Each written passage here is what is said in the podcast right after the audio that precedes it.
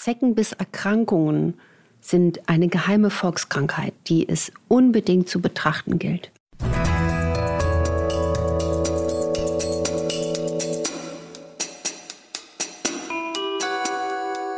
Dr. Anne Fleck, Gesundheit und Ernährung mit Brigitte Leben.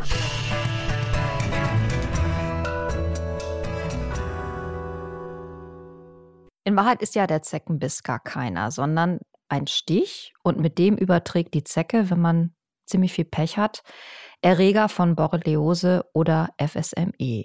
Aktiv sind Zecken ab etwa 8 Grad und am aktivsten im Frühling und im Herbst. Und laut Robert Koch Institut werden ca. 3 Prozent der 3- bis 6-Jährigen und 7 Prozent der 14- bis 17-Jährigen mindestens einmal von einer mit Borrelien infizierten Zecke gestochen. Mit dieser Last also starten sehr, sehr viele Menschen ins Leben oder ins Erwachsenenleben. 325.000 gesetzlich Krankenversicherten ist 2021 die Diagnose Borreliose gestellt worden. Ist der Stich bzw. der Biss denn nun eigentlich ein Grund zur Panik, wenn es uns dann erwischt? Das ist das Thema heute. Und wir, das bin ich, Dr. Anne Fleck und Maike Dinklage von der Brigitte. Und diesen Podcast hört ihr auf RTL Plus Musik und auf allen anderen Plattformen. Anne, bei Zeckenbissen denkt man sofort an die Gefahr von Borreliose.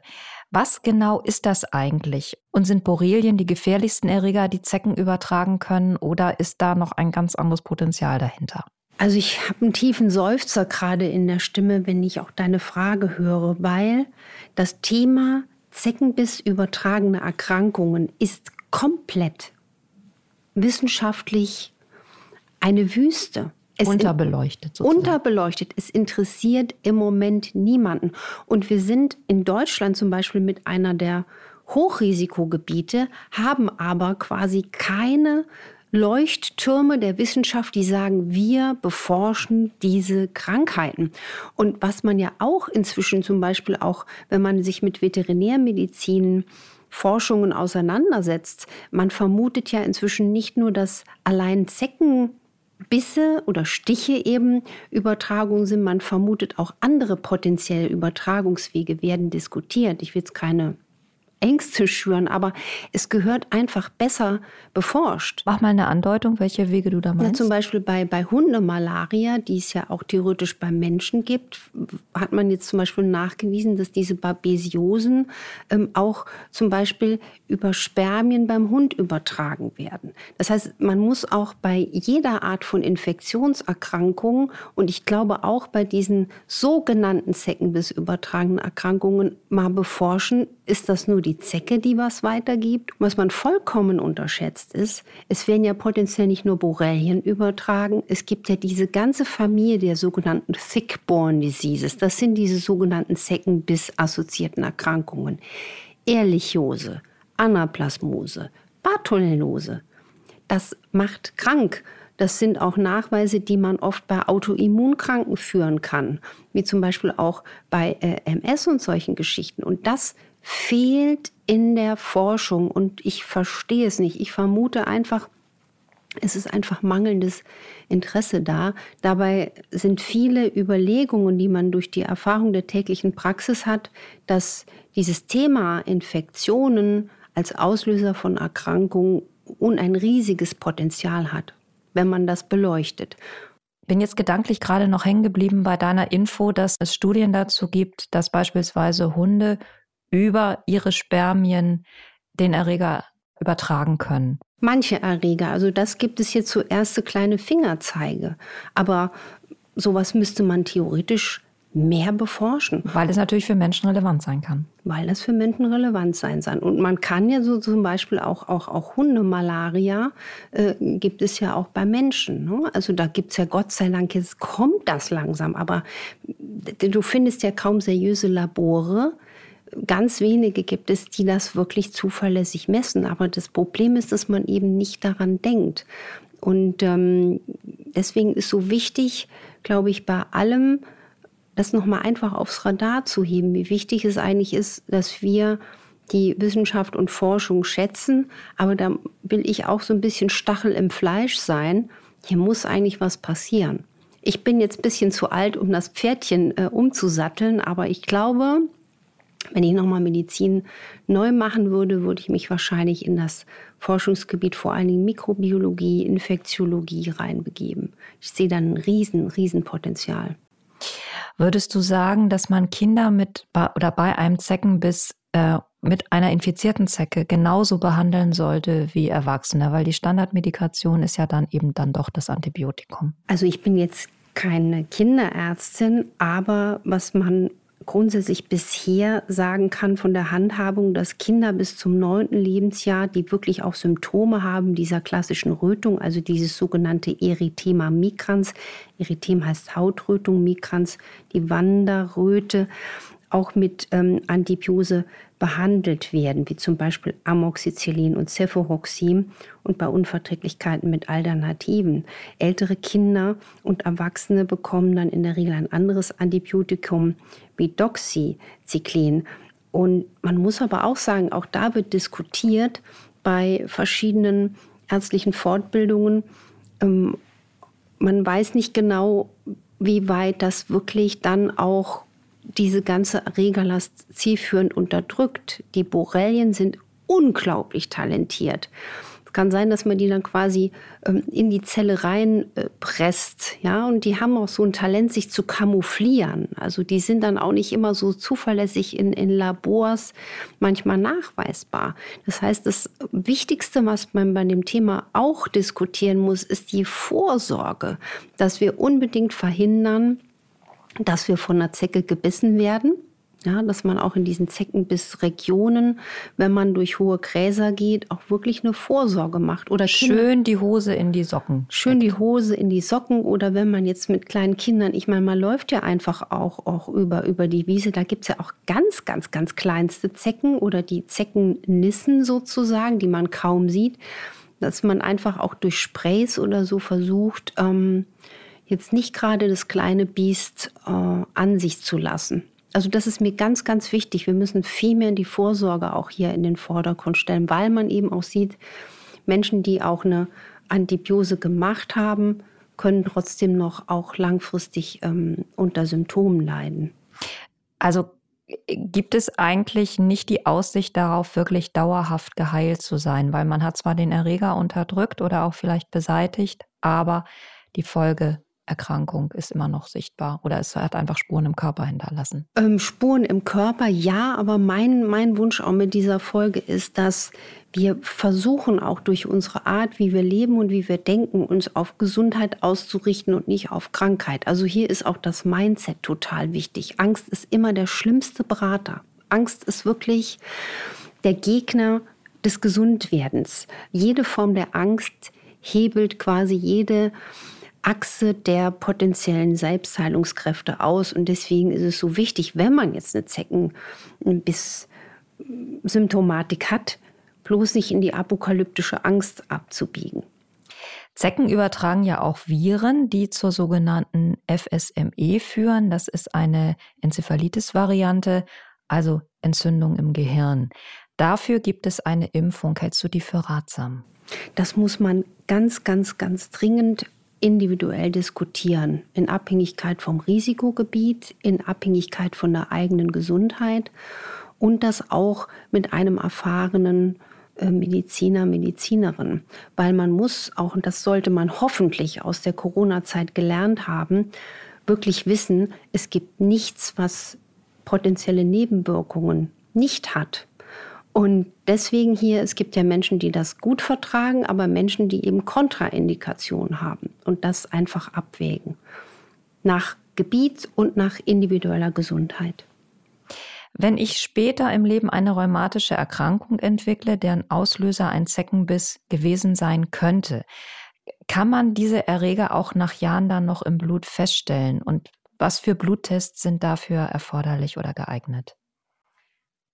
Das ist ganz interessant, diese Frage, weil ich hatte mal eine Fortbildung von einer sehr, sehr alten Ärztin. Die fand ich faszinierend, weil die noch mit 85 praktiziert hat, auch als Samstag und am Sonntag. Die war auch geistig so frisch wie viele andere 60-Jährige nicht. Und die hat diesen Satz geprägt, es gibt kein Rheuma, es gibt Infektionen. Also das fand ich einen für mich sehr wichtigen Satz, um, um auch die Ursachenforschung wieder in das Gehirn des behandelnden Arztes zu bekommen. Und es ist ja bekannt, dass Infektionen wie Borrelien auch entzündlich-rheumatische Gelenkbeschwerden oder Muskelschmerzen auslösen können. Ähm, es hängt davon ab. Es hängt von der Qualität des Labors ab und es gibt in Deutschland wenige, aber darauf spezialisierte Labore. Man kann dann auch mal gucken, ob man nicht nur Borrelien hat, sondern zum Beispiel auch andere Sachen wie Bartonellen etc. oder andere Zeckenbiss-assoziierte Erkrankungen. Ähm, es gibt auch zum Beispiel manche Fragenbögen, Formulare, wo man seine Symptome ähm, ankreuzen kann und wo man dann von den ähm, entsprechenden Laboren auch einen Hinweis bekommt, was ist denn das Ranking der vermuteten Infektion. Und das ist ähm, schon mal hilfreich.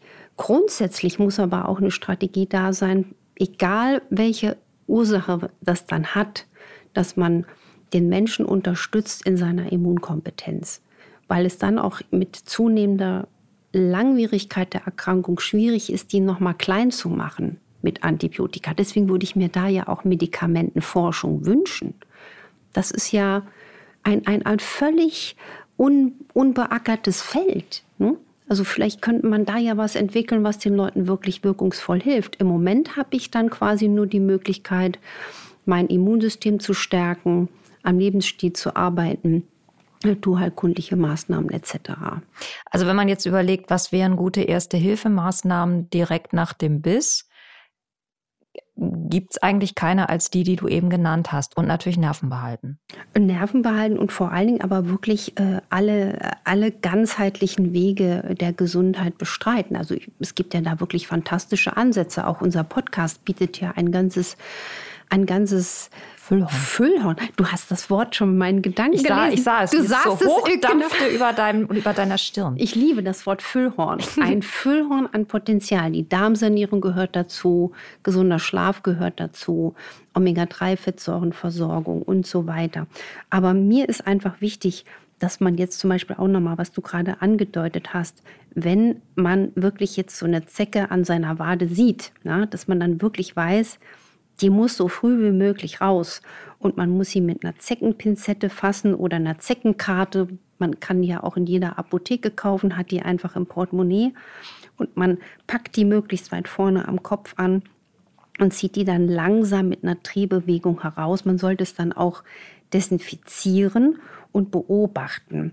Also, weil die Erreger werden in der Regel erst nach 12 bis 24 Stunden auf den menschlichen Körper übertragen. Und je länger das, das Biest da in der Wade suckelt, hat man natürlich ein Potenzial, dass die Erreger schnell, schnell und höher in den Körper kommen. Man weiß aber, ähm, dass man keine Hausmittel verwenden sollte wie Öl, Alkohol oder manche haben sogar Kleber verwendet. Um, um, um Warum das? Ja, gibt so. Tötet einfach alles ab. Man denkt, das tötet was ab. Aber ähm, das ist absolut fehl am Platz, denn das würde dazu führen, dass sogar die Borrelienerreger noch besser in die Wunde übertragen werden. Und man soll auch die Zecke nicht zerquetschen, damit nicht noch mehr Erregerlast in den Körper kommt. Und das ist einfach ganz, ganz wichtig. Wir lassen mal eine Hörerin zu Wort kommen, die ihre Erfahrung gemacht hat mit einem Zeckenbiss. Das war 2022. Und äh, sie hat Borreliose bekommen. Zwei Monate nach dem Biss, schreibt sie, hatte ich den Kreis über die ganze Rückenseite um die Stelle des Zeckenbisses herum. Ich bekam vier Wochen Antibiotika, aber ganz sind die Symptome nie gegangen. Wie kann ich sicher herausfinden, dass ich wirklich keine Borreliose mehr habe? Also wir haben ja eben schon darüber gesprochen, dass die Möglichkeiten begrenzt sind, aber da sie ja immer noch Symptome hat, welche auch immer, ja wahrscheinlich welche, die sie direkt mit der Borreliose assoziiert. Ähm, was kann denn diese Hörerin noch tun? Vielleicht können wir da auch kurz nochmal das Thema Ernährung streifen, denn man liest ja, dass chlorophyllreiches Gemüse sehr gut sein soll bei, bei Zeckenbissen. Richtig, also nochmal ganz wichtig, deswegen vermisse ich, dass es solche Schwerpunkt-Anlaufstellen für diese Patienten gibt. Das ist schon mal das eine, um das mal wirklich schön einzusortieren. Äh, meistens sind äh, Borrelien-Anlaufstellen auch ähm, Internisten, rheumatologische Schwerpunktpraxen. Und wenn sie jetzt noch unter diesen Symptomen leidet, kann das durch diese alte Infektion bedingt sein. Das muss nicht heißen, dass die noch aktiv ist, die Erkrankung. Das sind manchmal auch so, dass ein chronisches äh, Symptom entsteht, aber das entsteht nicht nur aus wahrscheinlich einer, einer Zeckenbiss. Erregerübertragung, sondern man müsste erforschen, inwieweit, wie geht es dem Darm, wie sieht es um die Entgiftungskapazität des Körpers aus. Ich glaube, da kommen viele, viele Sachen dazu und ähm, so sollte man dann eben auch den Menschen versuchen, aus der Krise zu führen. Und da spielt natürlich aus meiner Erfahrung auch die individuelle Lebensstilberatung eine ganz wichtige Rolle. Und wie du sagst, Ernährung, individuell passend. Und es gibt wirklich diese Empfehlungen, dass die Borrelien Betroffenen, aber da würde ich gar nicht nur von Borrelien Betroffenen nennen, sondern da können wir uns alle quasi mal an die, an die Nase, ob kurz oder lang, fassen, ähm, viel Gemüse essen sollen, frisches Blattgemüse, weil ein Bedarf ist an stark antioxidativen Wirkstoffen, Vitaminen. Und dazu gehören vor allen Dingen auch Vitamin E, Carotinoide und Vitamin C. Das muss man ganz klar sagen. Und das chlorophyllreiche Gemüse, dazu zählt ja vor allen Dingen grünes Gemüse wie Blattgemüse, hat hier wohl einen ganz besonderen Wert. Ein Tipp, wer sich jetzt fragt, naja, wo ist denn jetzt was besonders viel drin? Zum Beispiel Vitamin C, da punktet der Schwarzdorn, da punkten die Beeren, vor allem die schwarze Johannisbeere, dann meine Superheldin, die Petersilie, am besten drei, vier Sträußchen pro Woche man kann sich ja immer was vornehmen. Kohlgemüse, Kiwi, äh, Zitrusfrüchte, also Zitrone, Orange und Vitamin E. Als quasi starkes Antioxidant finden wir vor allen Dingen in Weizenkeimöl. Das ist ein ganz wichtiges Element in Keimen, in Nüssen, in Kernen, Spinat, Grünkohl, aber auch in Mangos. Und die Carotinoide sind wichtig. Die findet man zum Beispiel in Möhren, in Wassermelone, die ich ja inzwischen sehr gerne esse, in Grünkohl, Spinat, Tomaten, Aprikosen. Also das ist ganz, ganz wichtig. Ich würde aber auch bei jeder Form einer chronischen Erkrankung, jetzt würde ich es mal Erkrankung oder Regulationsstörung nennen, auch immer gucken, bestimmte Mineralien messen, aber auch die B-Vitamine messen, weil gerade wenn es auch um Müdigkeit geht, um vielleicht neurologische Symptomatik geht, wenn man auch den Verdacht hat, dass Mitochondrien Energiekraftwerke im Körper nicht richtig arbeiten, kann man durch eine individuell passende Substitution aus Sicht der modernen Mikronährstofftherapie deutliche Linderung schaffen. Und Vitamin C ist einfach mit Vitamin E das stärkste Antioxidant, was es gibt. Ich persönlich fühle mich bereichert nach dieser Folge. Ich hoffe, ihr teilt diesen Eindruck und dieses, dieses, Gefühl. Anne freut sich, weil wir was ja. bewirkt haben jetzt gerade, zumindest ja. bei mir und ich hoffe bei euch auch. Ähm, Wichtiges Thema, ja. Ja, ist einfach ein mega wichtiges Thema und es begleitet uns immer so durch den Sommer. Und gerade Menschen, die Tiere halten, wissen, glaube ich, ziemlich genau, dass das einfach die Gefahren, und ich spreche jetzt doch wieder von Gefahren, potenziert, mit den Spinnentierchen in Kontakt zu kommen. Anne hebt, hebt den Hahn. Die ich heb den Hahn. Ich den Hahn. Den, ich heb die Hand.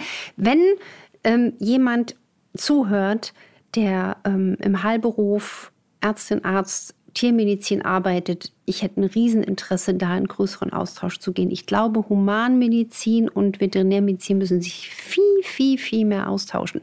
Und die Tiermediziner kennen sich sehr gut auch aus mit den ähm, Infektionen. Und es soll ja eben nicht in die Angst gehen. Ne? Also, dass man jetzt denkt, hm, ich bin ja auch so ein Liebhaber von Hunden. Aber deswegen, wenn unser Immunsystem intakt ist, muss man jetzt auch nicht Angst kriegen. Deswegen ist auch so wichtig, angstfrei und immunstärkend, darmgesund zu leben. Aber das ist wichtig, wenn das jemand hört, der sagt, ach, das ist ja spannend, dann kann er sich gerne über unsere E-Mail-Adresse an mich wenden. Die ich nochmal sage, infoline.brigitte.de.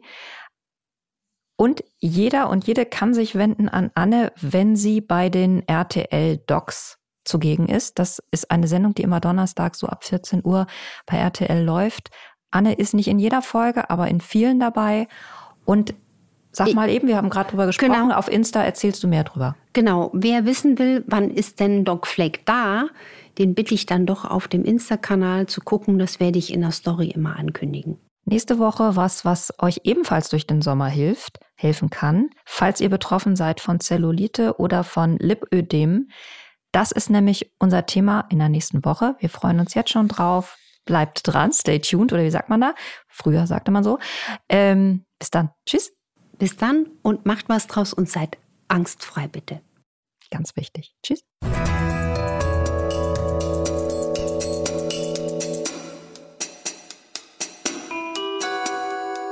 Dr. Anne Fleck, Gesundheit und Ernährung mit Brigitte Leben.